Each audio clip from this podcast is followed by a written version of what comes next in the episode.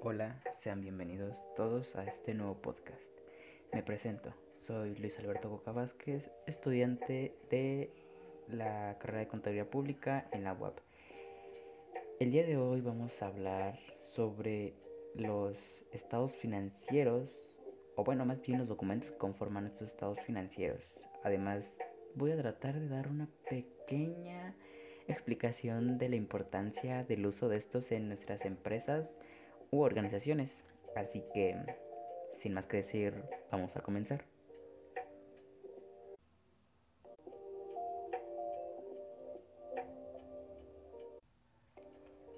En primera instancia debemos saber qué es el código agrupador, el cual es una identificación de equivalencia o correspondencia entre el catálogo de cuentas de contribuyentes y el del código agrupador del SAT de las cuentas de nivel mayor y subcuentas de primer nivel de acuerdo con la naturaleza y preponderancia de cuentas con el objetivo de que la información presentada sea uniforme.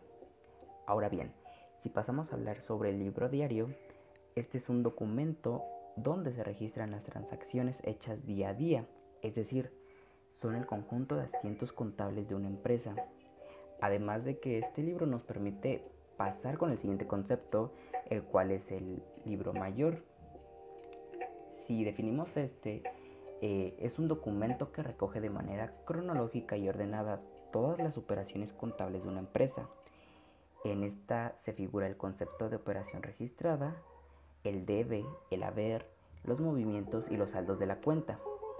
Sin embargo, creo que muchos también lo conocerán como las cuentas T o bueno, en lo personal, a mí así me lo enseñaron en la preparatoria y pues siento que es un término con el cual la mayoría puede asociarse.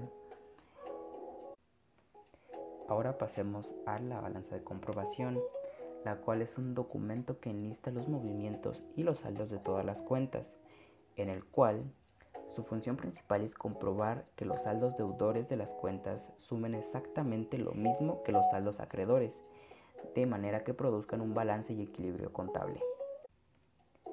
Después tenemos al balance general, el cual este es un estado financiero que refleja la situación financiera y patrimonial de una empresa de una fecha específica, en el cual se separan las tres masas patrimoniales, el activo, el pasivo y el capital contable. Y por último tenemos a los estados de resultados, el cual es un documento básico de los estados financieros que recoge información de ingresos y gastos que ha tenido nuestra empresa durante un periodo determinado. Y bueno, para no hacer más largo esto, solamente me queda decir que es de suma importancia ser conocedores de estos documentos, pues conforman los estados financieros de una empresa y esto a su vez nos permite tener un conocimiento completo de los registros y el manejo de la empresa, lo cual de cierta manera proyecta la salud y el futuro de nuestra organización. Eh, y sí, creo que es todo. Hemos llegado al final de este podcast, audio, como quieran llamarle. Así que sí, nos vemos hasta la próxima. Adiós.